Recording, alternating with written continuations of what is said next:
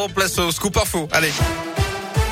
Et l'actu dans l'un, elle m'a connaît avec vous, Colin Cotte. Colin, bonjour. Bonjour Yannick, bonjour à tous. À la une de l'actualité ce mardi, un couvre-feu de 36 heures à Kiev en Ukraine à partir de ce soir. Au moins deux morts dans des bombardements tôt ce matin dans la capitale ukrainienne et un aéroport du centre du pays détruit par des frappes russes selon le gouvernement ukrainien. Au 20e jour de guerre, la pression s'intensifie encore dans ce conflit. Une nouvelle session de négociation doit débuter aujourd'hui alors que la barre des 3 millions de réfugiés a été dépassée selon un organisme lié aux Nations Unies ce matin.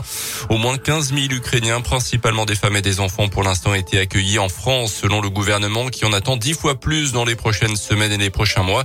Notez que chaque seconde en Ukraine, un enfant devient un réfugié, affirme même l'UNICEF. En Russie, une enquête a été ouverte après l'intrusion d'une productrice en direct lors du journal télévisé le plus regardé du pays hier soir. Elle a brandi une pancarte contre la guerre et dénonçant aussi la propagande du régime russe avant d'être interpellée.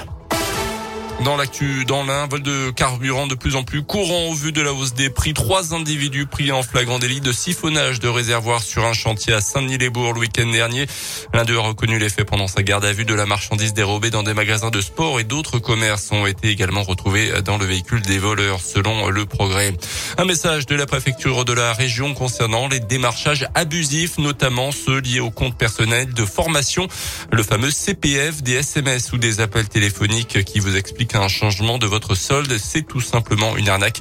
Il ne faut surtout pas cliquer sur les liens envoyés et supprimer immédiatement le message.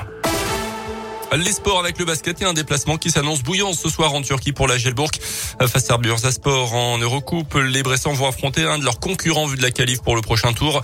Pour l'instant, les Turcs sont 9e, la jeu 8e et disposent aussi d'un avantage psychologique, une victoire de 30 points à l'aller, mais les compteurs sont remis à zéro ce soir, comme l'explique Maxime Courbier au micro Radio Scoop de Didier Verté. Bursaspor, on sait que ça va être très compliqué. C'est un match capital qui est qui a la vie à la mort parce que c'est c'est une équipe qui est en concurrence directe avec nous pour pour cette huitième ou septième place qualificative pour le prochain tour. Faut pas commencer à chercher les calculs ou sinon c'est c'est mal parti. À l'aller on a gagné 30 points parce qu'on les a muselés et il faudra récidiver. Surtout pas croire que comme on a gagné à l'aller ça va être facile. Il faut s'appuyer sur ce qu'on a bien fait la semaine dernière contre Valence et, et partir avec beaucoup de confiance. Il faut pas faut pas mettre le frein. Le Bursasport Gelbourg, c'est à partir de 18h. Le jour J pour les nuits de Fourvière à Lyon, la billetterie ouvre en ce moment. On le rappelle, l'événement lyonnais aura lieu du 2 juin au 30 juillet. Puis le retour du ciel jaune orangé ce mardi dans la région. Des vents du sud poussent le sable du Sahara jusqu'à chez nous, coloriant le ciel et salissant les trottoirs. Vous l'avez peut-être remarqué ce matin, ça pourrait durer plusieurs jours selon certaines prévisions.